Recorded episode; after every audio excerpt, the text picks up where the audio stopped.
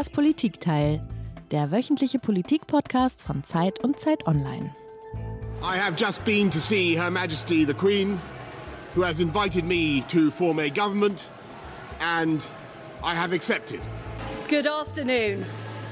I have just accepted Her Majesty the Queen's kind invitation to form a new government. Good morning. I've just been to Buckingham Palace and accepted His Majesty the King's invitation to form a government in his name.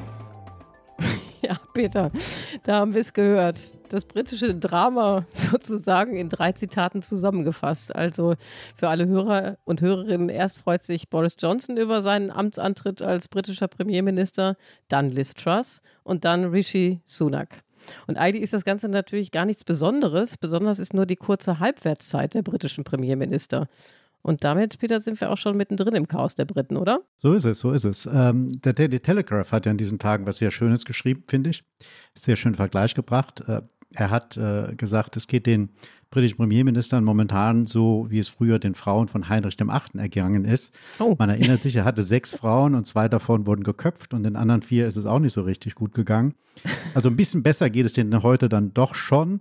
Äh, Liz Truss an diesen Namen hatten wir uns ja gerade gewöhnt und dann ist er auch schon wieder vergessen. Jetzt kommt halt Rishi Sunak.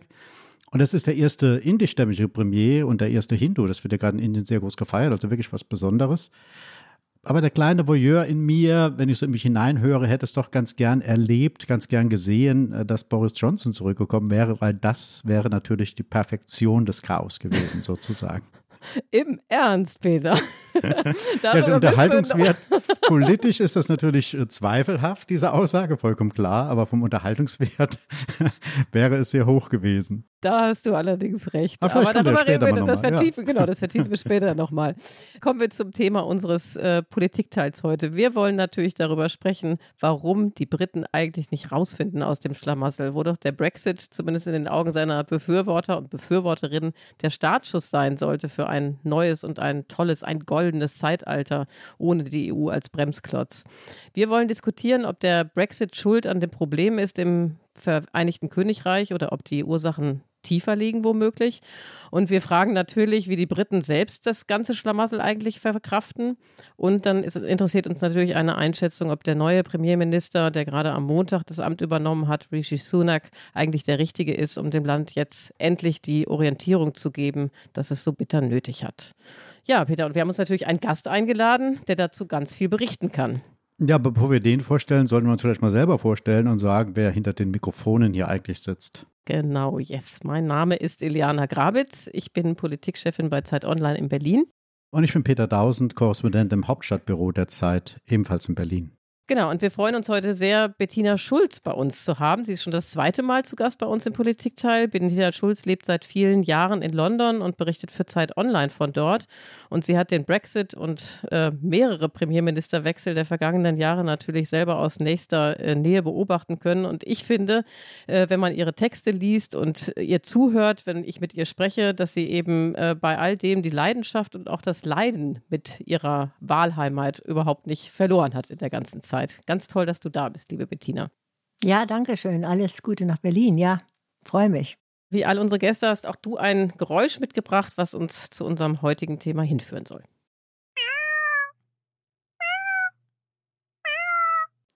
Oh, wie schön.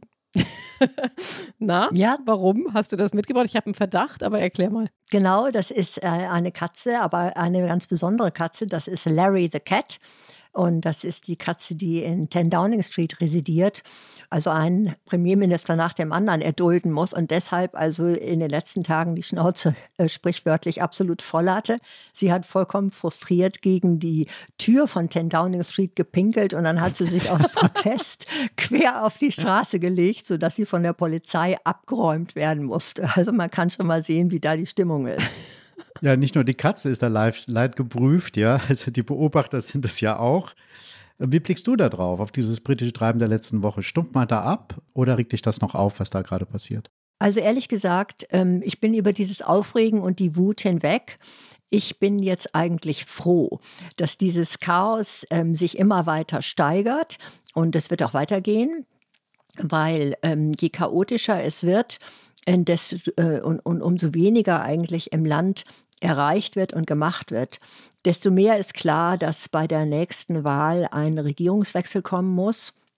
Und ich hoffe sehr, dass dann Labour an die Macht kommt, damit die dann auf Dauer auch einen anderen Ton anschlagen können gegenüber der EU und ähm, endlich langsam eine überhaupt ehrliche Diskussion über den Brexit zulassen. Wir werden ja darüber gleich nochmal sprechen, ja.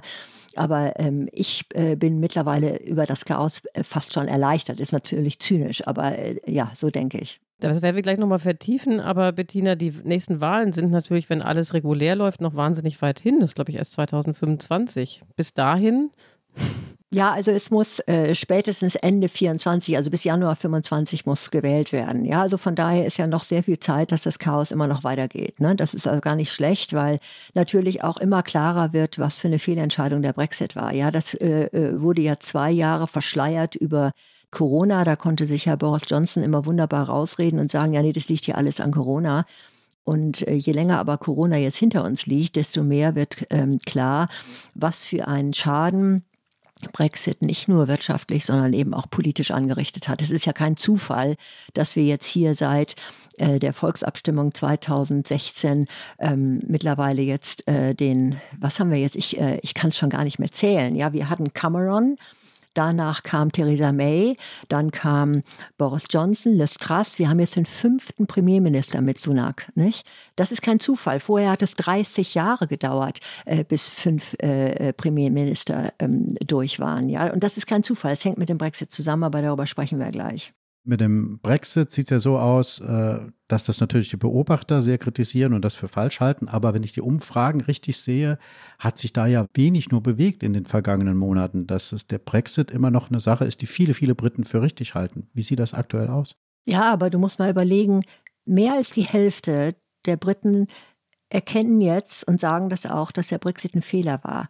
Und du musst überlegen, das sagt mehr als die Hälfte der Bevölkerung ohne dass irgendein Politiker äh, das Wort Brexit in diesem Zusammenhang in den Mund nehmen würde. Wir haben keine Kampagne, wir haben keinen Politiker, der öffentlich dazu steht und sagt, was für ein Fehler der Brexit war. Jetzt stell dir mal vor, es gäbe eine Regierung, die endlich dieses Schweigen bricht und eine Kampagne macht oder eine Aufklärungskampagne macht, was der Brexit eigentlich angerichtet hat, wie dann die öffentliche Meinung umschlagen kann. Das finde ich, muss man berücksichtigen. Ja, und bevor wir jetzt richtig einsteigen, liebe Bettina und liebe Hörerinnen und Hörer, machen wir es diesmal ein wenig anders als sonst. Wir haben uns nämlich einen weiteren Gast eingeladen, der bzw. die jetzt für ein paar Minuten dazu stößt und nochmal eine ganz andere Perspektive mit sich bringt. Bei uns ist, und wir freuen uns wirklich riesig darüber, Vera Hophaus, seit 2017 Abgeordnete der Liberal Democrats im britischen Parlament. Und von dort aus, also vom Parlament aus, konnte man das Chaos der vergangenen Monate ja nicht nur wunderbar beobachten, sondern vor Ort live miterleben sozusagen. Mrs. Hophaus, wir freuen uns sehr, dass Sie da sind. Herzlich willkommen bei uns. Danke. Ganz kurz zu Beginn. Sie sind eine gebürtige Deutsche, in Hannover geboren. Wie kommt man dann ins britische Parlament? Ich habe einen Engländer geheiratet, 1989. Ich war noch beim Fall der Berliner Mauer in Berlin und bin eben seit Januar 1990 in Großbritannien. Unsere Kinder sind hier geboren. Ich war lange Zeit Deutsche, als wohnte mit meinem deutschen Pass ähm, in Großbritannien, aber bin dann englische Staatsbürgerin geworden 2006, denn ich wollte für das Parlament kandidieren. Ich habe eine ganze Menge Lokalpolitik gemacht. So bin ich dann eben sozusagen in die Politik hier in Großbritannien eingestiegen. Das ist ja echt eine äh, erstaunliche und äh, tolle Karriere, Frau Hopphaus. Im britischen Unterhaus ist ja immer viel los. Also wir verfolgen das ja ab und an hier auch aus Deutschland. Bei den Debatten geht es oft sehr hoch her, sehr viel mehr hoch her als hier bei uns im Deutschen Bundestag. Aber ich gehe mal davon aus, dass die vergangenen Wochen äh, für Sie äh, persönlich und für all die Politiker und Politikerinnen in Ihrem Umfeld besonders aufregend war. Also ist natürlich klar, also auf den Skandal umwitterten Boris Johnson folgte vor rund fünf Wochen die Liz Truss, äh, die da mit ihrem Wirtschaftsprogramm das ganze Land nah an den äh, Absturz brachte. Dann starb auch noch die Queen und und das Land stand für mehrere Tage komplett still. Und dann trat Liz Truss auch schon wieder zurück. Und siehe da, seit dieser Woche hat äh, Großbritannien eben einen neuen äh, Premierminister. Wie erklären Sie dieses ganze Schlamassel eigentlich Ihren Verwandten in Deutschland? Ja, indem man eben länger auf ähm, Großbritannien guckt als nur die letzten fünf Wochen. Äh, die Zerspaltung des Landes ähm, zwischen Norden und Süden und äh, die, die große Schneise, die ja seit Jahrzehnten sich aufgebreitet hat äh, in Großbritannien zwischen armen und, und wohlhabenden Menschen, die, die explodiert jetzt eigentlich innerhalb der konservativen Partei. 2019 hat wegen Brexit und wegen der Personalität von Boris Johnson die konservative Partei eben viele Sitze gewonnen im Norden von England, wo normalerweise eben die Labour-Partei und ähm, die, also die, die linke Seite äh, der, der britischen Politik sitzt.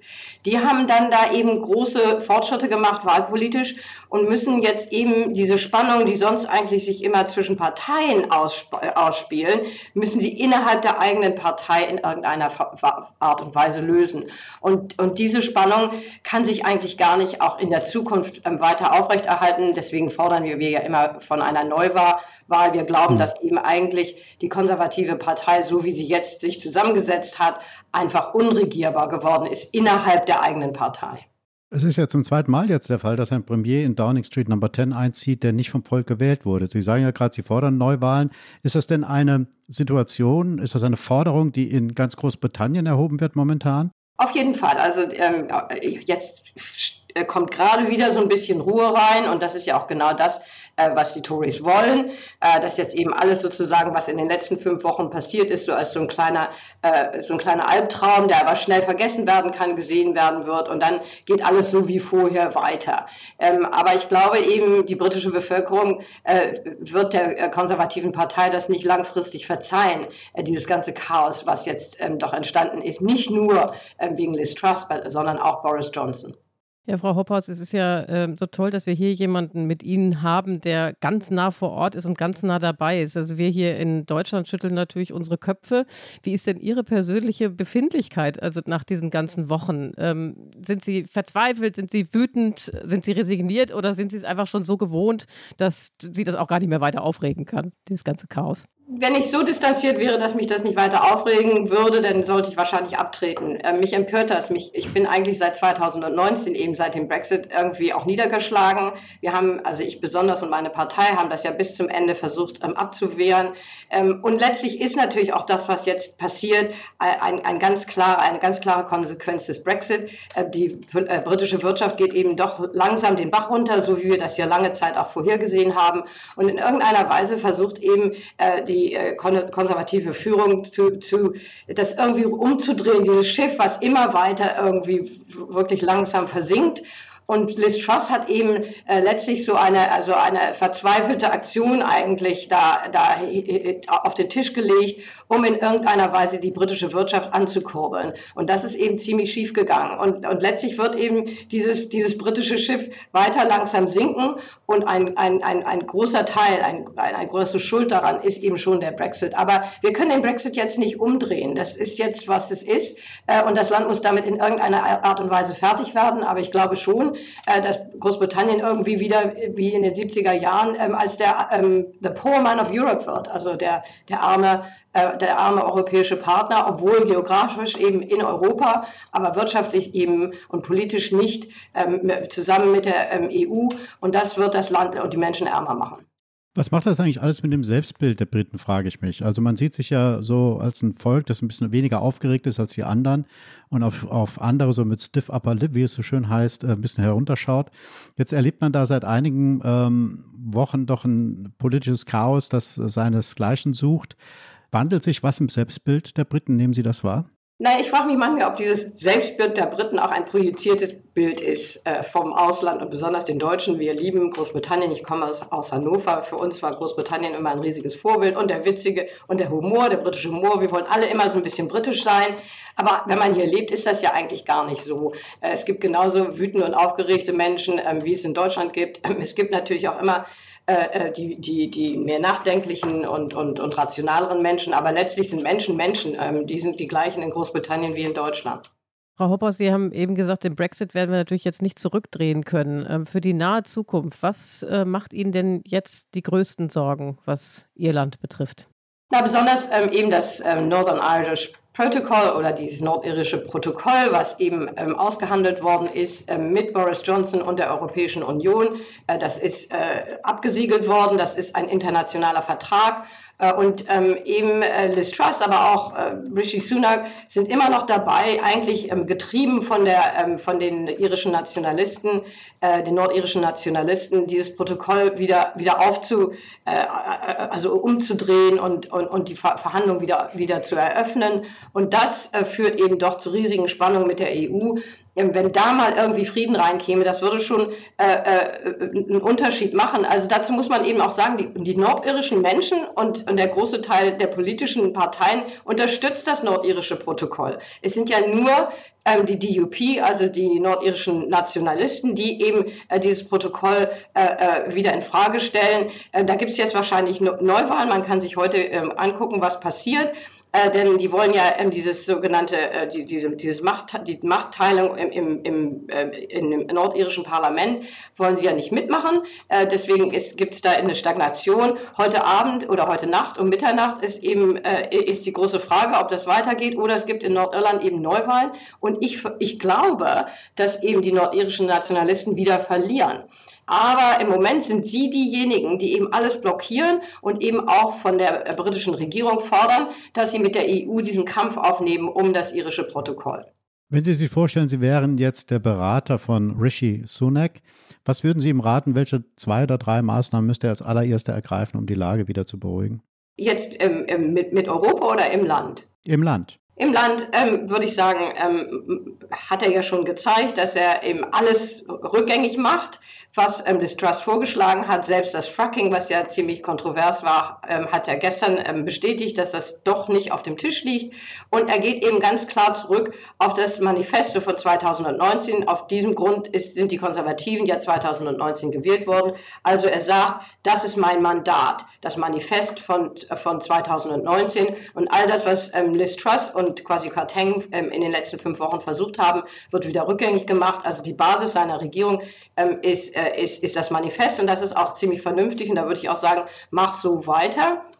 Aber er muss eben in irgendeiner Weise auch mit diesem Programm des Leveling Up, also des, der, des Ausgleichens und, und, und des Ausgleichens zwischen der armen nördlichen Regionen, den armen nördlichen Regionen in, äh, äh, in Großbritannien und den viel reicheren Regionen, besonders um London herum, da in irgendeiner Weise ähm, eine, ein, ein, einen besseren Ausgleich zu schaffen. Das ist bisher ja gar nicht gelungen und das ist eben auch die große Spannung, ähm, äh, von der ich schon gesprochen habe. Er muss eben in irgendeiner Weise mehr Geld in den Norden schicken ähm, und Geld wächst nicht auf Bäumen, das wissen wir alle. Ähm, das heißt eben, dass es da eine Umschichtung geben muss und dass er den, den, den wohlhabenderen Regionen eben weniger geben kann. Und dann sagen die natürlich sofort, oh, was ist mit uns? Ähm, aber das, diesen Kampf muss er eben aushalten, wenn er, wenn er es schaffen will, dass er diese neu gewonnenen Regionen im Norden ähm, in irgendeiner Weise äh, äh bei der nächsten Wahl wieder, wieder gewinnen will. Das ist wichtig und wie gesagt, dann den Kampf mit Europa, das ist ja ein völlig irrsinniger Kampf, den er nicht gewinnen kann, den auf jeden Fall ähm, nicht weiter betreiben und sich so nah wie möglich an Europa anlehnen, das würde ich schon sagen, ist ganz wichtig. Äh, was innenpolitisch natürlich ähm, viel Erfolg hat, ist ähm, mit Ukraine zusammenzustehen. Ähm, das macht ja ganz Europa, aber da muss eben nach wie vor eben ganz klar äh, diese, diese politische Solidarität da sein. Das ist populär, das ist überall populär und ich glaube, auch in Deutschland würden alle Leute ähm, dahinter stehen. Zum Schluss hätte ich gerne noch eine kleine Prognose von Ihnen. Momentan sieht es ja so aus, dass die Labour Party in den Umfragen weit führt, bis zu 30 Prozentpunkte vor den Konservativen. Wie sehen Sie das? Äh, wird das relativ schnell zusammenschmelzen oder haben die eine Chance, dass sie das halten, diesen Vorsprung? Ja, man, man kann ja nicht Politik nach Wahlumfragen machen. Also äh, die wechseln sich täglich hier in Großbritannien und ich glaube auf jeden Fall, äh, dass diese, dieser große Unterschied sich auch wieder, dass er wieder wegschmelzen wird, wie, wie Sie gesagt haben. Und es wird auf jeden Fall unwahrscheinlich schwierig für die Labour-Partei sein, die nächste Wahl zu gewinnen. Äh, die können das auch nicht ohne Partner, die können das auch nicht ohne die, ähm, äh, uns, die Liberaldemokraten, äh, die können das auch nicht ohne ähm, vor allen Dingen die schottischen Nationalisten. Und dann wird es wieder wirklich schwierig Denn so, früher war ja eine Mehrheit für die Labour-Partei möglich, weil sie eben viele Sitze oben in Schottland hatten. Die sind alle weg. Äh, und in, entweder müssen sie ähm, eben ganz klar gegen die, Schotten äh, die schottischen Nationalisten antreten, das kann ich mir aber nicht vorstellen, oder sie müssen sich doch im Vorfeld der, der Wahlen, äh, wann immer die kommen, aber wahrscheinlich 2024, müssen sich in irgendeiner Weise mit Schottland einigen, mit den schottischen Nationalisten. Und die wollen ja die Unabhängigkeit. Also insofern gibt es viele Probleme. Ja, Frau Hoppaus, es wird spannend bleiben. So viel kann man sicherlich feststellen. Ganz, ganz vielen Dank an Sie für diese wirklich bereichernde Perspektive, wie ich finde. Das äh, war eine ganz, ganz besondere Stimme, die wir heute bei uns hier zu Gast hatten. Sie müssen zu einem Termin. Wir haben hier Bettina Schulz, mit der wir jetzt auch noch weiter sprechen wollen über äh, das Chaos in Großbritannien. Und an dieser Stelle ganz herzlichen Dank nochmal und auf Wiedersehen oder bye bye. Bye bye, Wiedersehen. Tschüss. Ja, liebe Bettina, dann damit zurück zu dir. Seit Montag hat nun also Großbritannien einen neuen Premierminister, der mit seinen Vorgängern gegenüber durchaus auch selbstkritischen, aber klaren Worten angetreten ist. But some mistakes were made. Not born of ill will or bad intentions. Quite the opposite, in fact. But mistakes nonetheless. And I have been elected as leader of my party and your Prime Minister in part to fix them. And that work begins immediately. I will place economic stability and confidence at the heart of this government's agenda. Wirtschaftliche Stabilität und Zuversicht, so sagt es äh, Herr Sunak in seinem Statement hier, will er ins Zentrum seiner Regierungszeit rücken. Er ist ja der erste Regierungschef mit dem Migrationshintergrund, indischen, wir haben es am Anfang schon mal gehört. Er ist der erste gläubige Hindu in diesem Amt. Und er ist der jüngste Premier seit mehr als 200 Jahren. Er war mal Finanzminister und davor Hedgefondsmanager, ist ein sehr, sehr, sehr reicher Mann. Und die Frage ist natürlich, ob er jetzt der, wirklich der Richtige ist, um diese Stabilität und diese Zuversicht auch ins Land zu tragen. Wie siehst du das, Bettina? Ist er der Richtige? Ich würde unterscheiden zwischen der wirtschaftlichen Seite und der politischen Seite. Wirtschaftlich ist er sicherlich der Richtige. Also ähm, er hat ja mit seinem Banking-Hintergrund und er war Schatzkanzler genau die richtigen Kenntnisse und Erfahrungen und er legt natürlich auch gleich den Finger auf die Wunde. Er nimmt die Stabilität sehr ernst. Das ist wichtig, das wird er auch schaffen. Er hatte äh, den äh, Schatzkanzler Jeremy Hunt, der im Prinzip eigentlich auf Druck der Bank von England äh, installiert wurde, muss man sehen, ja. Äh, behalten. Er wird jetzt in 14 Tagen umfassende Haushaltsvorlage präsentieren, die die Märkte beruhigen soll. Also kurzfristig sehe ich eindeutig, dass er da Stabilität bringen kann. Man sieht es auch schon an den äh, Kapitalmärkten, die sich sehr beruhigt haben. Ja, aber das ist nur die eine Seite der Medaille. Die andere Seite der Medaille, und die ist genauso wichtig, ist die politische Stabilität. Und ich glaube nicht, dass er in der Lage ist, politische Stabilität hinzubekommen. Und ich glaube, egal wer im Moment versucht, die konservative Partei zu führen und eine Regierung zu stellen, wird da Schwierigkeiten haben. Ich sage immer, der Brexit basiert auf Lügen. Und wer mit diesen Lügen regieren will, scheitert. Und solange diese Lügen nicht offen beim Namen genannt werden können, kommen die Politik hier nicht weiter. Und das ist ein Problem. Damit wird auch Sunak nicht fertig. Und man sieht es schon. Er hat ja jetzt in den letzten Tagen ein Kabinett zusammengestellt, was weitgehend aus Brexit-Hardlinern besteht, muss man sagen, ja. Und er musste auch äh, zum Beispiel mit der sehr umstrittenen Berufung von Swella Braverman als Innenministerin den Rechtsaußenflügel der Partei ins Boot holen, ja, einfach nur damit er sich an der Macht halten kann und damit er nicht sofort wieder von diesen harten Ideologen unterminiert wird und die ihm sofort wieder in den Rücken fallen womit sie im Übrigen schon gedroht haben, ja. Also er hat sofort wieder ein Kabinett, mit dem er eigentlich nicht richtig entscheiden kann und mit dem er die kritischen Punkte nicht angehen kann. Wir werden später noch zu der Frage kommen, inwiefern er ähm, es jetzt schaffen kann, die Tories hinter sich zu vereinen. Ähm, du hast jetzt eben die wirtschaftliche und die politische Seite angesprochen. Was ist denn mit der menschlichen Seite? Also, wenn man sich Großbritannien vorstellt, das Land ist in einer riesengroßen Krise, die Energiekosten steigen wie bei uns auch, die Inflation ist noch deutlich höher als bei uns. Sunak ist ja jetzt jemand, das hat Peter eben gerade schon gesagt, der sehr vermögend ist. Äh, einmal aus seiner Zeit als Banker und Hedgefondsmanager, aber eben zudem noch mit der Tochter des Infosys-Gründers verheiratet ist, die einen hunderte Millionen schweren Anteil an dem äh, indischen IT-Giganten hält. Ich frage mich so ein bisschen, ist er derjenige, der den Menschen jetzt Identifikation geben kann, die ja auch Guidance suchen? Und ist er jemand, der sie einnehmen kann und die da, ihn davon, sie davon überzeugen kann, dass äh, er eben der Richtige ist, das Land jetzt auch zu beruhigen? Du meinst von seinem sozialen Background her. Ähm, ja, aus dem Reichtum wird immer ein großer Punkt gemacht. Also das ist natürlich relativ. Ich meine, dieser Reichtum ist zu einem großen Teil die Beteiligung seiner Ehefrau an dem Konzern äh, seines Schwiegervaters. Ja, er ist reich, aber man muss auf der anderen Seite auch sehen, er kommt ja aus ich, fast bescheidenen Verhältnissen. Ich meine, sein äh, Vater hat eisenhart als Arzt gearbeitet, seine Mutter als Apothekerin.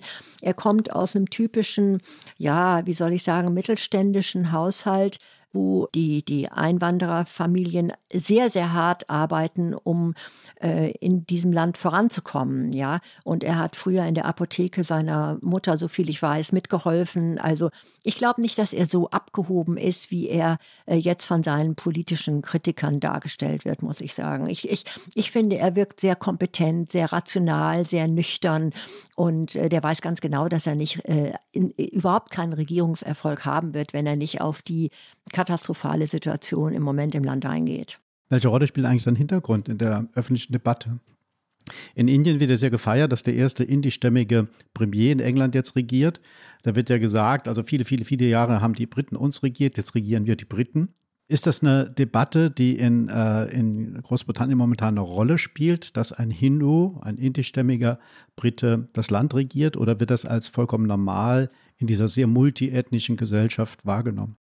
Ja, es gibt äh, viele Inder. Im Übrigen gehören dazu meine beiden eigenen Töchter, äh, die äh, wir aus Indien adoptiert haben, die daraus gar nicht mehr so einen großen Punkt machen wollen. Ja, die sagen, das ist hier jetzt seit langer Zeit eine multikulturelle Gesellschaft. Guckt euch mal bitte das Kabinett an. Ja, da sitzen ja auch noch andere ähm, Vertreter aus Asien oder ähm, Afrika. Und ich glaube auch wirklich, ähm, Großbritannien ist da wesentlich weiter als Deutschland ein großer Teil der Bevölkerung sieht einfach, dass das jetzt an der Zeit war, dass das jetzt einfach so gekommen ist. Es ist natürlich, die Inder sind natürlich stolz darauf, dass äh, das jetzt passiert ist und ähm, er selber sicherlich auch. Aber es wird hier als normaler angesehen, als das in Deutschland der Fall wäre.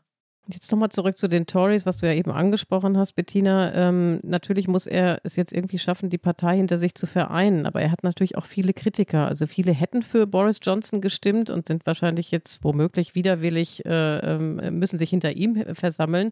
Und sie werfen ihm ja auch vor, dass er mit seinem Rücktritt als Finanzminister das Ende von Boris Johnson eingeläutet hat. Wie gefährlich kann das für ihn werden und was müsste der Ansatz sein, um sozusagen erstmal die Partei zu befrieden? Na, das versucht er ja. Ähm, wobei ich sagen muss, ich glaube mittlerweile, dass ein Großteil der Bevölkerung, ähm, vielleicht nicht gerade der Partei oder der Fraktion, eindeutig sehen, dass Boris Johnson auf gar keinen Fall hätte als Premierminister wiederkommen müssen. Aber er hat ja einige äh, Minister aus äh, der Zeit von Boris Johnson in sein Kabinett genommen, äh, um eben genau diese Seite zu befrieden. Dann hat er ähm, einige Minister von der Zeit von Liz Truss belassen, auch weil er diese Seite befrieden muss. Man darf nicht vergessen, du hast es eben schon gesagt, ja, er hat ja mit seinem Rücktritt im Prinzip den Sturz von Boris Johnson ausgelöst und er hat auch weil er dieses wirtschaftliche Chaos vorhergesagt hat, bevor Liz Truss mit ihrem radikalen Steuersenkungsprogramm kam, da hat er ja im Prinzip auch Liz Truss und ihr ganzes Umfeld im Prinzip im Nachhinein gedemütigt. Die, die, die fühlen sich natürlich völlig gedemütigt, ja. Und von denen hat er von daher auch Leute ins Kabinett genommen. Aber das ist genau die Schwierigkeit, dass er jetzt diese unterschiedlichen Strömungen im Kabinett hat. Auf der einen Seite will er das befrieden und hofft, dass ihm die Leute nicht in Karren fahren. Aber auf der anderen Seite hält ihn das davon ab, entsprechende politische Entscheidungen zu treffen, die jetzt notwendig wären. Wir können darüber noch mal sprechen, äh, bei welchen Punkten das in der nächsten Zeit deutlich wird. Hm. Aber ist er denn jemand, wo du sagen würdest, der übersteht auf jeden Fall jetzt die reguläre Zeit bis zur nächsten Wahl? Oder ist das, weil das ja politisch, du sagst wirtschaftlich, ist das, macht das alles Sinn, was er macht, aber politisch ist es doch labil. Glaubst du, dass er durchhält bis zur nächsten Wahl oder werden wir nochmal einen Wechsel erleben in den nächsten äh, zwei Jahren? Also ich mache bei dieser Politik hier keine Voraussagen mehr nicht. Das ist schade, Bettina. Ja, da kann mich keiner hinterher festnageln. Ich gehe davon aus, dass die Partei und Fraktion so verzweifelt ist, dass sie jetzt unbedingt durchhalten wollen bis zur nächsten Wahl, weil sie genau wissen, wenn das jetzt nicht klappt, ja, dann sind sie sowas von weg vom Fenster, ja. Die einzige Chance, die sie politisch überhaupt noch haben, ist, dass sich die Lage irgendwie stabilisiert und äh, die Umfrageergebnisse sich halbwegs wieder erholen, dass sie überhaupt irgendeine Chance gegen Labour haben. Also ich glaube, von daher ähm, wird Sunak größeren Rückhalt haben. Und man darf nicht vergessen, Liz Truss hat ein ideologisch radikales, extremistisches Programm vorgestellt. Und es war richtig, dass sie ähm, so schnell abgesetzt wurde. Das war ein Extremprogramm. Und von daher hat Sunak, der ist ja nicht so extremistisch, das ist ja genau das Gegenteil, was er jetzt macht, deutlich bessere Chancen. Teilst du denn da die Einschätzung von äh, Vera Hophaus vorhin, die gesagt hat, sie geht eigentlich davon aus, dass der Vorsprung, den Labour aktuell in den Umfragen hat, bei Sunak und dass Sunak relativ schnell einschmelzen wird. Teilst du das? Ja, ich glaube, dass das äh, wieder etwas einschmelzen wird, aber wir dürfen nicht vergessen, die konservative Partei ist von den Umfragen her in einem so tiefen Loch, wie sie noch nie zuvor war. Und es gibt Fachleute, die sagen, dass man aus einem so tiefen Loch äh, nicht wieder äh, herauskommt. Also nicht so, dass sie mit einer sicheren Mehrheit bei der nächsten Wahl rechnen können. Und bevor wir jetzt gleich äh, auch nochmal über Liz Truss sprechen wollen, in den ein, zwei Punkten im Detail, muss ich aber jetzt doch nochmal die Frage stellen nach Boris Johnson. Der Peter hat ja gesagt, er würde sich, hätte sich gewünscht, dass das Ganze noch ein bisschen andauert. Aus voyeuristischen Gründen, aus Voyeur ich gesagt. Voyeurist, alles gut, alles gut. Also kann ich ja durchaus verstehen. Aber ähm, es war ja schon so, also äh, bis Sonntag schien es ja noch ein realistisches Szenario zu sein, dieses mögliche Revival oder Comeback von Boris Johnson. Dann hat er relativ überraschend, zumindest für mich aus unserer Sicht hier, ähm, am Sonntag dann doch zurückgezogen. Hältst du es für realistisch, dass äh, wir nochmal ein Comeback von Boris Johnson erleben oder ist er jetzt einfach weg vom Fenster? Nee, ich glaube, er ist weg vom Fenster. Und ähm, ich weiß gar nicht, ob er selber wirklich äh, ernsthaft dachte, dass er das nochmal schaffen kann. Ich meine, hinterher wurde gesagt, er hätte angeblich ein Drittel der Fraktion hinter sich gehabt. Keiner glaubt das. Ja, er ist er, so desavouiert ähm, und ähm, äh, man darf nicht vergessen, dass demnächst ja auch noch die parlamentarische Untersuchung rauskommt, die nachweisen will, dass er damals mit seinen Lügen über die Lockdown-Partys das Parlament hintergangen hat. Das wäre sowieso ein Rücktrittsgrund, ja. Und jeder hat gesehen, er macht keine richtige Politik. Also äh, sagen wir mal, die, ganze, äh, die ganzen Skandale an die Seite er steht nicht für eine solide Politik. Wir brauchen jetzt eine solide Fiskalpolitik. Wir brauchen Entscheidungen in der Infrastruktur, im Leveling up und so weiter. Das ist alles unter ihm liegen geblieben, weil sich durch die Skandale die Politik gar nicht sortieren konnte. Und man darf nicht vergessen, es ist mittlerweile fast ein Jahr, dass in Großbritannien nicht richtig regiert wurde durch den ununterbrochenen Skandale von Johnson und den politischen Wechsel. Was heißt das eigentlich? Das heißt im Prinzip, dass in den Ministerien die ähm, Beamten keine Entscheidungen fällen können, keine Vorgaben bekommen und dadurch passiert im Land nichts, jetzt schon fast ein Jahr lang nicht, ja. Und alleine das wäre mit Johnson eine weitere Katastrophe gewesen. Also dann war das Ganze am Ende nur noch ein großer Bluff, ja. Auch dass er dann am Sonntag nochmal zurückgereist ist nach London, was ja so schien, als würde das im Grunde genommen das letzte Zeichen dafür sein, dass er es wirklich ernst meint. Es war demütigend, ja. Und ähm, es wurde ja gesagt, er hätte hinterher fast um Stimmen gefleht, um da nochmal wieder. Das ist vielleicht auch irgendwo eine gewisse Art Hybris. Ähm, also nein, das Thema ist mit Sicherheit durch.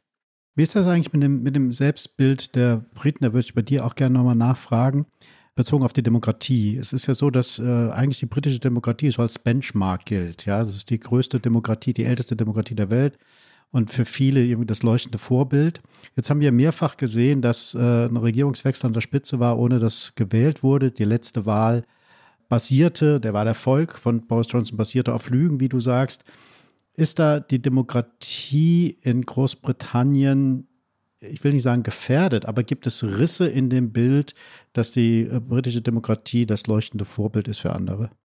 Ja, es gibt hier jetzt eine Diskussion, die selbstverständlich aber eher in den Kreisen äh, der Liberals geführt wird, dass das Land hier eigentlich das Verhältnismäßigkeitswahlrecht braucht, ja. Dieses ähm, First Past the Post ist natürlich ähm, genau wie in den Vereinigten Staaten ein System, was zu einer unglaublichen Polarisierung in der Politik führt. Du hast im Prinzip ein Zwei-Parteien-System, was automatisch konfrontativ wirkt. Ja? Ganz anders als in Deutschland, wo das Konzept so darauf ausgelegt ist, dass immer wieder Koalitionen und Kompromisse geschlossen werden müssen, was letztendlich für das Land besser ist. Ja? Also das Selbstverständnis der Briten hier ist im Moment am Boden. Ja, ich meine, es ist vollkommen klar, dass die Briten sehen, dass sie sich in, der, äh, in den Augen der Welt lächerlich gemacht haben. Ja, die Briten finden es unsäglich peinlich, ja, und haben eine Wut auf die Politik. Äh, also das habe ich hier in diesem Land in den ganzen 30 Jahren selbstverständlich noch nicht erlebt, ja. Das Problem ist nur, dass man das nicht einfach abstellen kann, weil die beiden großen Parteien ähm, sich sehr zurückhalten werden, hier das Verhältnismäßigkeitswahlrecht einzuführen. Ja, das wäre jetzt meine Frage gewesen. Ne? Gibt es überhaupt ein Szenario, dass es eine Wahlrechtsreform gehen könnte? Weil das müssten ja die beiden Parteien maßgeblich mit betreiben, die auch davon profitieren. Ja, es müsste mit einer großen Mehrheit natürlich abgestimmt werden. Es müsste erstmal eine Verfassung geben und so weiter. Und das ist mit den Mehrheiten im Parlament gar nicht zu machen.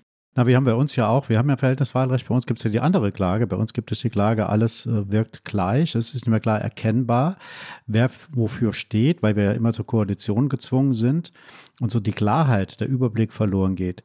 Dieses Argument würdest du so nicht gelten lassen. In der Abwägung ist dir äh, sozusagen der Kompromiss lieber als die Klarheit?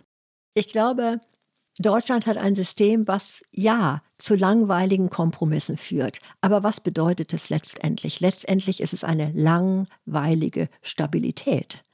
Das ist unglaublich viel wert. Und das ist der Grund, warum es der deutschen Wirtschaft so gut geht, weil die Unternehmen in dieser langweiligen Stabilität unglaublich gut planen können.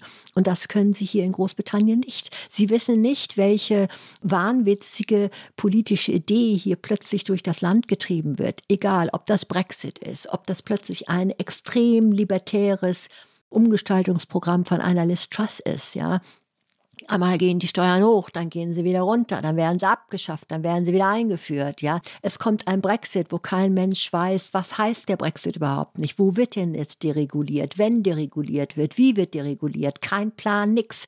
Ja, mittlerweile gibt es sehr, sehr viele Unternehmen, die sagen, in Großbritannien kann nicht mehr investiert werden. Es ist not investable. Und dann braucht man als Politiker nicht großartig von Wirtschaftswachstum reden, wenn man Unternehmen hat, die einen riesen Bogen machen um Großbritannien. Also ein leidenschaftliches Plädoyer für mehr Langeweile, Bettina, in der Politik. Weniger Boris. genau, weniger Boris. Weniger Chaos, bitte. Ja, wollen wir uns mal kurz der Ursachenanalyse zuwenden und zunächst äh, in der Rückschau den kurzfristigen Ursachen. I have three priorities for our economy growth, growth, and growth. Mr. Speaker, I am a fighter and not a quitter. I cannot deliver the mandate on which I was elected by the Conservative Party. I have therefore spoken to His Majesty the King to notify him that I am resigning. Ja, das sind drei ähm, Auszüge aus Reden von Liz Truss oder Äußerungen von Liz Truss, die ja eigentlich ganz gut den äh, wundersamen, aber sehr kurzfristigen Aufstieg und dann aber auch abrupten Niedergang äh, der Person widerspiegeln. Ähm, also am Anfang hat sie sich eben für Wachstum ausgesprochen. Das war eben dieses große Wachstumsprogramm, was sie äh, äh angefangen hatte. Und dann endet es eben mit ihrer Rücktrittserklärung äh, vor der Downing Street Number 10. Bettina, wie kam sie auf diese Idee, ein Wachstumsprogramm dieser Art auszurufen äh, in einer der äh, schwierigsten wirtschaftlichen Gemengeladen, äh, die Großbritannien gesehen hat in jüngster Zeit? Ja, sie gehört zu einem ideologisch extremen Flügel der rechten Seite der Partei. Ähm, das sind sogenannte libertäre, neoliberale Leute, die wir kennen das von der österreichischen ökonomischen Schule, äh, von dem Ökonomen Hayek. Das ist eine Lehre, die sagt im Prinzip, ähm, der Staat kann nie wissen, wie sich der Einzelbürger am besten wirtschaftlich verhält, wie ein Einzelbürger ein Unternehmen am besten wirtschaftlichen Erfolg haben kann. Der Staat muss sich zurückhalten. Ähm, der Staat soll nicht dazwischen funken. Deshalb niedrige Steuern, wenig Regulierung. Und ähm, dann kann sich im Prinzip jeder Bürger und jedes Unternehmen am besten entfalten. Und das bringt auf Dauer dann wirtschaftlichen Erfolg, Wirtschaftswachstum und am besten erreicht man diese Umgestaltung der Wirtschaft in äh, Zweifelsfalle auch in einer Krisensituation und im Chaos. So.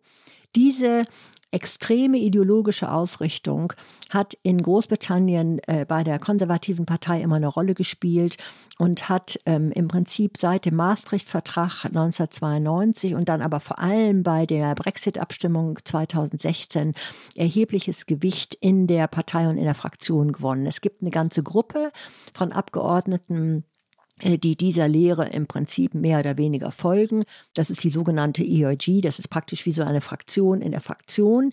Und die wollen dieses Programm durchsetzen. Und die haben im Hintergrund Cameron gedrängt zu der Brexit-Abstimmung.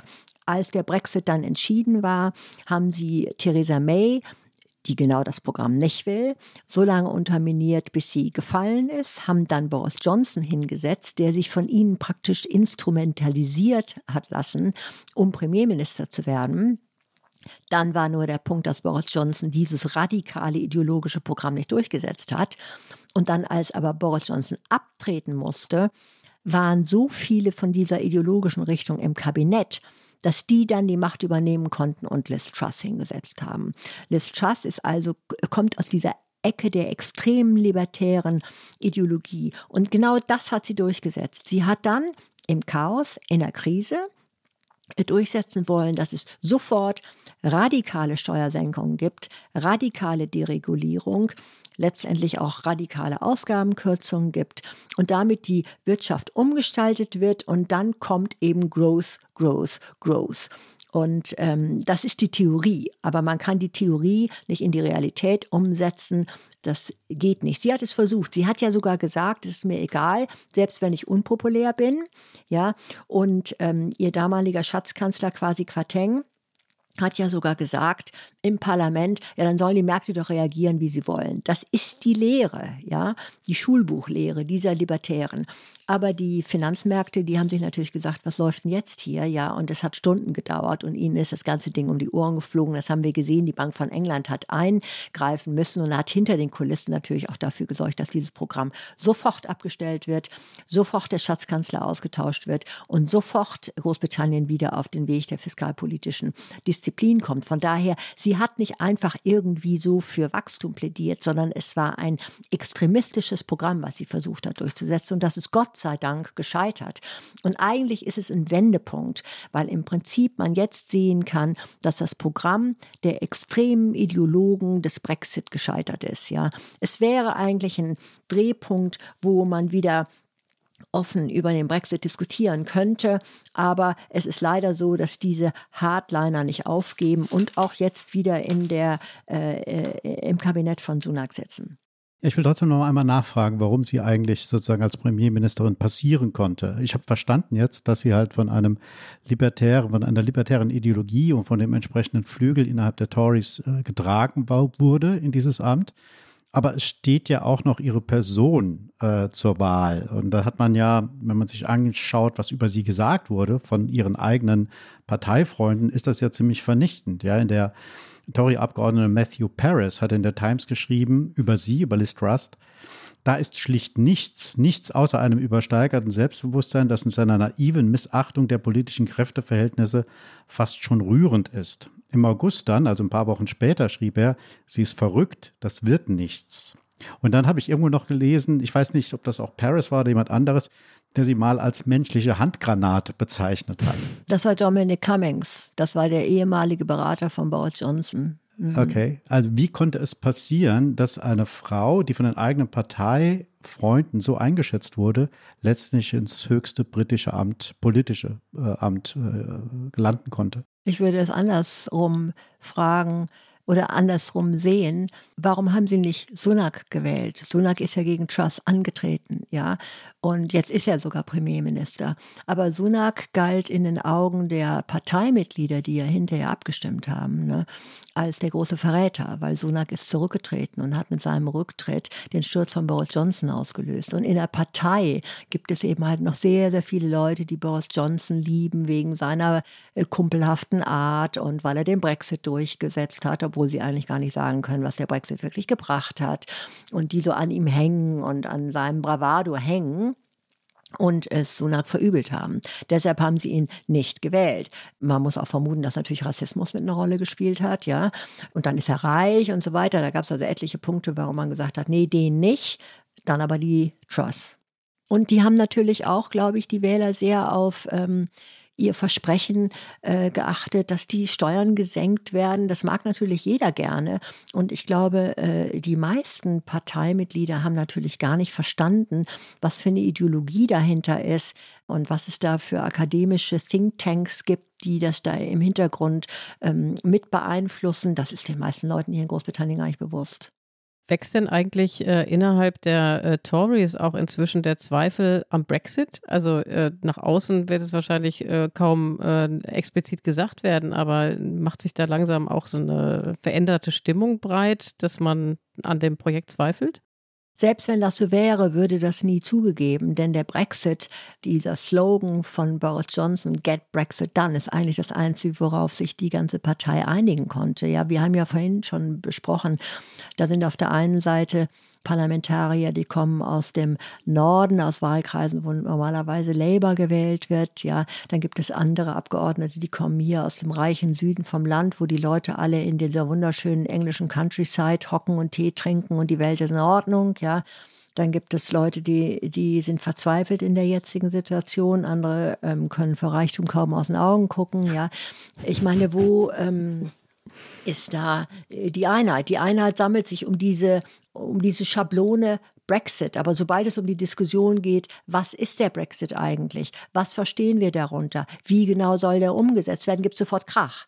Ja, aber du hast ja vorhin, wenn ich, wenn ich mal kurz einhaken darf, du hast ja vorhin auch beschrieben, dass sich die gesellschaftlichen Mehrheiten da etwas verändert haben, dass es jetzt eine Mehrheit gibt, die sagt, wir sind eigentlich dafür, ja, so hast du es nicht gesagt. Du hast nicht gesagt, wir sind dafür, dass wir zurück zur EU gehen. Du hast nur gesagt, die sind gegen den Brexit jetzt mehrheitlich eingestellt. Die glauben, dass er ein Fehler war. Dass er ein Fehler war. Da müsste doch ja. eigentlich auch die Partei darauf reagieren, wenn man äh, mit Blick auf die nächste Wahl, da müssen die Tories doch schauen, wir müssen vielleicht uns ideologisch davon etwas lösen, wenn wir die gesellschaftliche Mehrheit äh, hinter uns bringen wollen. Passiert da was? Ja, aber das können sie nicht machen. Sie können sich keinen Fehler eingestehen. Und das Problem ist ja, sie haben ja das Volk belogen, ja. Und äh, man kann leicht lügen, aber jemandem zu sagen, dass man ihn belogen hat, ist viel schwerer. Von daher, das ist, äh, das ist sehr, sehr schwierig. Und ähm, das Problem ist, dass es eben immer noch sehr viele Wähler gibt, äh, die für den Brexit waren, auf die die Konservativen angewiesen sind. Ja, und ich bin ähm, oben in diesen Wahlkreisen gewesen im Norden. Es ist für die Leute so unglaublich wichtig, dass ein Politiker für den Brexit war. Und wenn man sie dann fragt, ja, was hat der Brexit denn jetzt ihnen gebracht, dann kommt das große Schweigen. Aber es ist ja, der Brexit war im Prinzip die Möglichkeit, so wird es hier verkauft, für das Volk mal eine Entscheidung zu machen, eine, seine, dass seine Stimme gehört wurde. Und Boris Johnson ist derjenige, der diese Stimme erhört hat und daran klammert sich die Tory-Partei und ähm, wird, wird da nicht abrücken. Ich glaube, was eher sein kann, ist, dass es im Prinzip mit Labour hinterher eine Partei gibt, äh, die daran nicht so festklammern muss, die sich nicht so mit dem Brexit identifiziert, die dann erstmal langsam einen anderen Ton äh, äh gegenüber der EU einschlagen kann, äh, die langsam eine Diskussion zulassen kann, dass man über den Brexit offen spricht, dass man überhaupt die Probleme endlich mal ansprechen darf, ja, und wo sich dann langsam die öffentliche Meinung ändert. Dann kommt über die Jahre natürlich auch die Phase, wo eine junge Generation wieder heranwächst, die äh, ohnehin viel EU-freundlicher ist. Die ältere sogenannte Brexit-Generation stirbt aus. Damit vielleicht auch die alten absoluten Brexit-Fanatiker im Parlament, die seit 92 schon fast blindwütig äh, gegen die EU kämpfen und durch diese Umschichtung, da wird es dann vielleicht langsam möglich, da sind wir dann aber schon bei 2030 irgendwie, ähm, dass eine Diskussion darüber geführt werden kann, ob Großbritannien vielleicht zumindest wieder in den Binnenmarkt eintritt oder in eine Art Zollunion, sicherlich nicht in die EU wieder, ja. Und das wird dann erstmal in die Wege geleitet werden müssen. Bis dahin aber hat ähm, Großbritannien sich natürlich in den Regulierungen und so weiter von der EU wegentwickelt. Das heißt, es wird alles sehr kompliziert werden, ja. Also letztendlich ist es vielleicht so, dass man auf diese europäische politische Gemeinschaft gucken muss, die man jetzt versucht zu gründen, wo vielleicht langfristig auch Israel, die nordafrikanischen Staaten eine Rolle spielen äh, sollen, wo Großbritannien vielleicht in so einer Art Orbit um die EU beitritt. Das ist, das ist vielleicht so ein Zukunftsweg. Werbung. Prime-Mitglieder hören das Politikteil bei Amazon Music ohne Werbung. Lade noch heute die Amazon Music App herunter.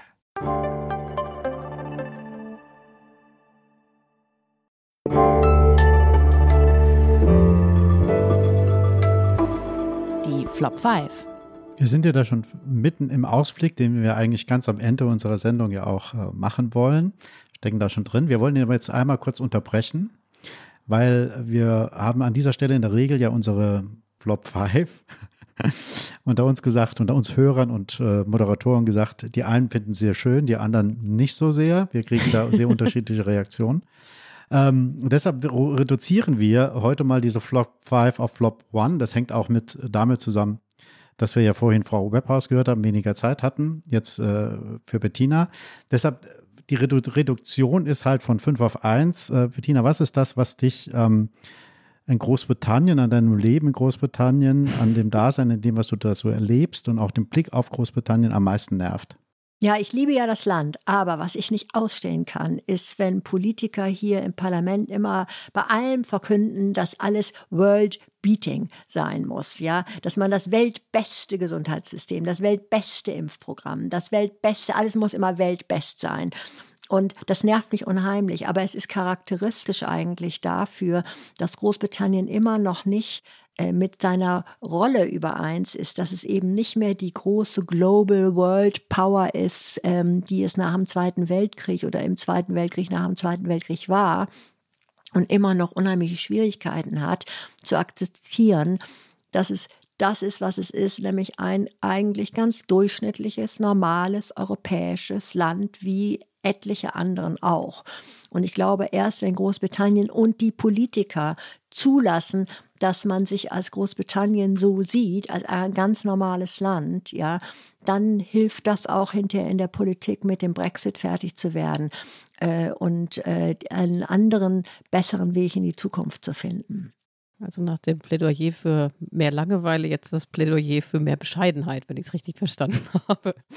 Äh, Realismus, Realismus, ja. Richtig.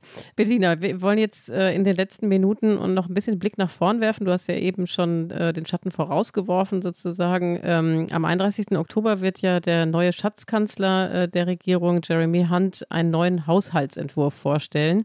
Nee, du warte mal, das ist alles jetzt schon wieder anders. Ah, äh, das, das ist 14 Tage. das ist es geht schlecht. hier schnell. Es geht hier alles sehr schnell. Bettina, ja. dann sag du und ich äh, werfe meine Frage hinterher. wann, wann das, das kommt in 14 Tagen und dann soll es ein großer Haushalt werden und so weiter. Es ist natürlich auch irgendwo ein bisschen klar nicht. Ich meine, Sunak ist gerade Premierminister, der kann jetzt nicht ein paar Tage später hier einen Haushalt vorstellen, wenn er noch gar nicht richtig in die Zahlen geguckt hat. Also es dauert ein bisschen, aber dann kommt das ja. Okay. Was muss denn der Entwurf enthalten, damit die äh, einfach an die Finanzmärkte sich auch beruhigen, aber vor allen Dingen auch das Land dann äh, entsprechend in ruhigere Fahrwasser kommt? Naja, die Finanzlöcher müssen gestopft werden. Ja, das ist ähm, ja wichtig. Also der jetzige Schatzkanzler ähm, Jeremy Hunt, der hat ja schon äh, die meisten der radikalen Steuersenkungen von Trust zurückgenommen. Das ist sehr wichtig. Es wird jetzt sogar überlegt, ob nicht doch wieder ein paar Steuern erhöht werden. Dann werden äh, Ausgabenkürzungen kommen. Und da sind wir nämlich dann schon bei den Themen, äh, die es politisch für Sunak sehr schwer machen werden. Wo soll er Ausgaben kürzen? Ja, dieses Land hat nach der Finanzkrise schon zehn Jahre drakonische Sparrunden hinter sich gehabt, diese sogenannte Austerity. Und das soll jetzt alles nochmal kommen. Ja, ich meine, wer hier einen äh, Pass bestellt, der muss monatelang warten. Wer hier ins Krankenhaus geht, muss ewig warten, wird nicht behandelt. Ähm, überall fehlt es an Geld, an Kapital, an äh, Mitarbeitern. Und wenn man jetzt sagt, äh, irgendwo soll gespart werden, es ist kaum noch irgendwo ähm, Kapazität da zu sparen. Also was immer er entscheiden wird, wird sofort zu Frust in der Bevölkerung führen. Ja, aber er muss es machen, weil er sonst die Finanzlöcher nicht stopfen kann. Ja. Und dann ist eine andere interessante Sache. Er muss ja zusehen, dass die Schulden im Verhältnis zur Wirtschaftskraft des Landes stabilisiert werden. Was heißt Wirtschaftskraft des Landes? Das heißt Wirtschaftswachstum. Er muss also überlegen, wie kriege ich Wirtschaftswachstum? Wirtschaftswachstum bekomme ich zum Beispiel dadurch, dass ich mehr Arbeitsplätze habe in Branchen, die im Moment nicht richtig loslegen können, weil sie nicht genug Arbeitskräfte haben wegen des Brexit, weil zum Beispiel nicht genug EU-Arbeitskräfte hierher kommen können. Und zack, da haben wir schon einen Streit. Ja, die eine Seite, zum Beispiel wie Jeremy Hunt, möchte gerne, dass mehrere Branchen jetzt geöffnet werden, so dass auch von der EU wieder Arbeitskräfte kommen können. Ja, auf der anderen Seite hat aber Sunak gerade die extrem radikale äh, Innenministerin Suella Braverman wieder eingesetzt, deren Ziel es ist, die Nettoeinwanderung drastisch zu senken. Ja, und zack, da haben wir schon wieder den ersten Streit innerhalb des Kabinetts, der hochkommen wird. Ja, also es wird alles nicht sehr leicht werden für Sunak. Wie sieht es Sunak eigentlich mit der, äh, weil du gerade die angesprochen hast? Sie hat ja mal gesagt, sie freut sich schon auf den Tag, wo die ersten Flüchtlinge mit dem Flugzeug nach Ruanda abgeschoben werden. Wie sieht er das? Äh, Sunak selbst, ist er dafür, dass man diesen radikalen Ausschluss sozusagen von Ausländern aus Großbritannien, einer der Hauptgründe ja für den Brexit, dass man die vielen Ausländer, die in äh, Großbritannien Arbeit gefunden haben, jetzt wieder zurückholen muss in Teilen, damit die Wirtschaft weiterläuft. Ist er eigentlich dafür, das zu öffnen oder ist er eher eine Regie, ist er nahe bei dem Kurs der äh, Innenministerin? Nee, er ist nicht nah an dem Kurs der Innenministerin. Also er wird sicherlich äh, den Kurs beibehalten, irgendwie, dass ähm, äh, sogenannte illegale Flüchtlinge abgeschoben werden sollen. Äh, Im Ernst, die meisten Flüchtlinge, die hierher kommen, ich glaube über 85 Prozent bekommen hier Asyl. Ja, also wenn dann geht es darum, dass vielleicht Schlepper oder so abgeschoben werden. Das war auch das letzte Mal der Fall. Ich glaube, es waren weitgehend Schlepper, die hier ausgewiesen werden sollen. Äh, nein, Sunak hat Swella Bravermann auf den Posten gesetzt, weil er den rechten Flügel äh, der Partei befrieden will. Und ich glaube, ähm, er wird eher dafür sein, dass sie vielleicht irgendwie die Einwanderungspolitik etwas lockert. Aber man muss abwarten, ja. Das sind eben genau alles wieder die Punkte, wo eben manche Leute sagen, diese Partei ist nicht mehr zu führen, ungovernable oder unleadable. Äh, und das bleibt, das bleibt bis zur nächsten Wahl. Hört sich nach einer riesigen Herausforderung an. Ähm, Bettina, du hast eben sehr anschaulich äh, gemacht, wie ähm, Großbritannien eigentlich kaputt gespart wurde. Wenn ich mir jetzt vorstelle, da kommt jetzt noch ein Sparprogramm obendrauf und zusätzlich eben die Energiepreise, die steigen, Menschen, die sich ihre Mieten nicht mehr leisten können aufgrund der steigenden Nebenkosten. Und dann haben wir noch die Inflation dazu. Also du sagst, der Frust ist groß. Die Bevölkerung wird das nicht gerne mitmachen, aber ist da nicht was Schlimmeres zu befürchten? Also dass tatsächlich die äh, Menschen, ja, also dass es Unruhen geben wird, die dann vielleicht eine Dynamik erzeugen, die dann äh, der Sunak gar nicht mehr kontrollieren kann?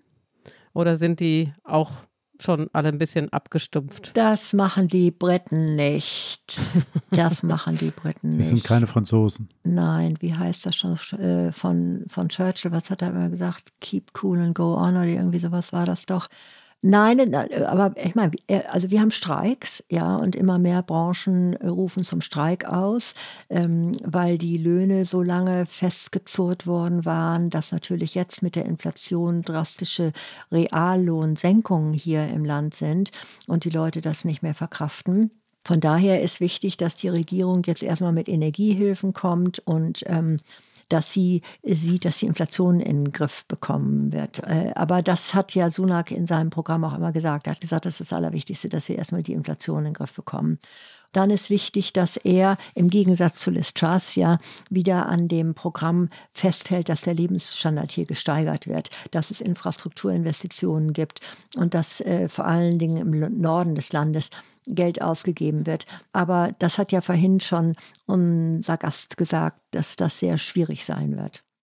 Du hast ja die Fliehkräfte auch beschrieben. Also wenn man es einmal zusammenfassen möchte, Brexit-Befürworter gegen die Brexit-Gegner, Labour gegen Tory, die Unabhängigkeitsbestrebungen in Schottland, die es gibt, die, das Fehlen einer Lösung für Nordirland.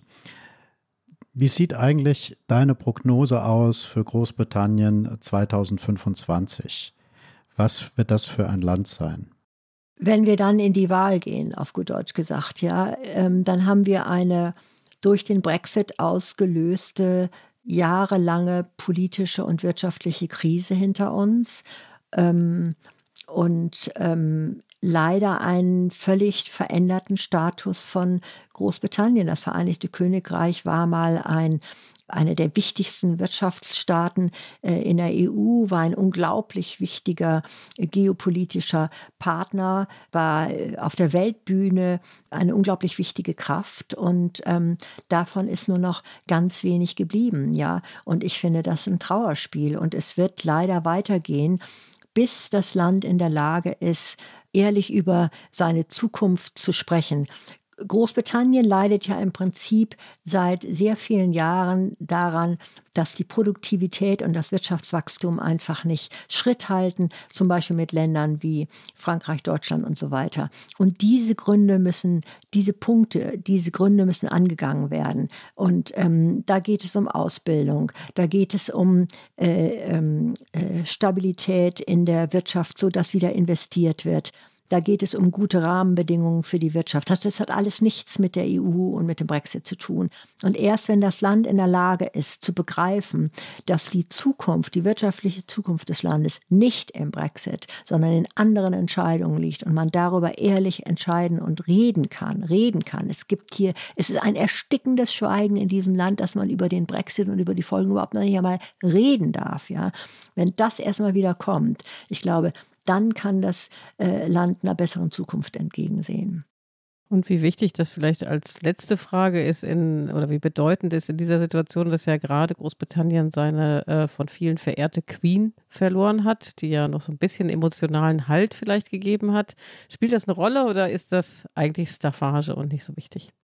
Also ähm, ich bin eigentlich überrascht, wie schnell das in die gedankliche Vergangenheit gerutscht ist. Ich glaube, das liegt auch an diesem politischen Chaos hier. Sie ist irgendwie kaum noch da, muss ich sagen. Und es ist eigentlich erstaunlich, wie schnell man auf den neuen König umschaltet und der ist jetzt derjenige, der hier Liz Truss empfängt und jetzt Sunak empfängt. Also ich glaube, auf Dauer wird auch er in der Lage sein, hier das Land von der Monarchie her zusammenzuhalten. Da gibt es hier keine Diskussion. Aber das Selbstverständnis im Land hängt ja nicht nur an der, hängt ja nicht an der Monarchie, es hängt ja eigentlich daran, dass man der Bevölkerung hier äh, äh, einen gewissen Lebensstandard gewähren kann. Und das ist, glaube ich, das Allerwichtigste, was Politik und was die Gesellschaft lösen muss. Ich finde es total interessant, was du sagst, dass die Königin so schnell aus dem öffentlichen Bewusstsein verschwindet und der König schon da ist. Wenn wir die Nationalhymne hören, die britische, dann geht es mir immer noch so, dass an einer bestimmten Stelle es ein bisschen ungewohnt ist, was da gesungen wird. Ähm, vielleicht wollen wir uns das mal kurz mal anhören.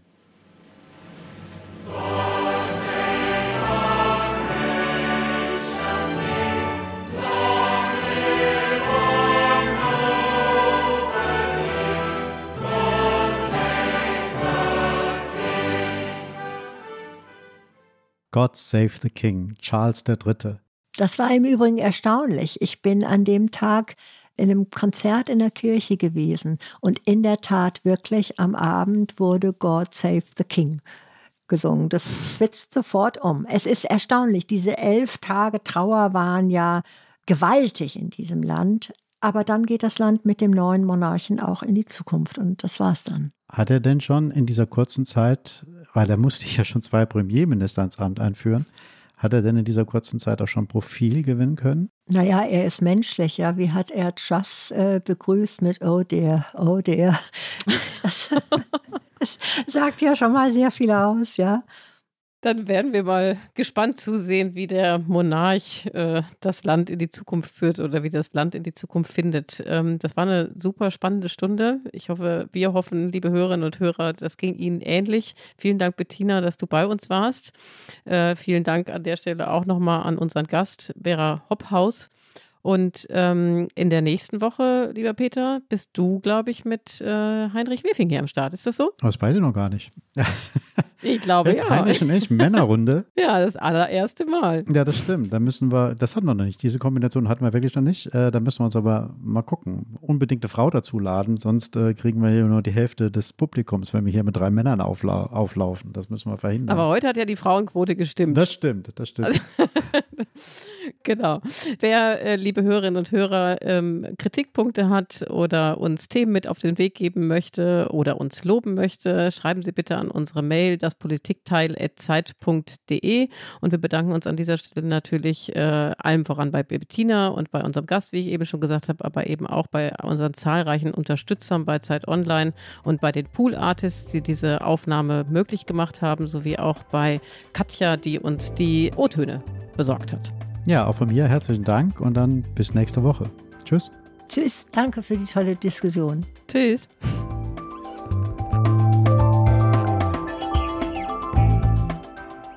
Das Politikteil ist ein Podcast von Zeit und Zeit Online, produziert von poolartists.de.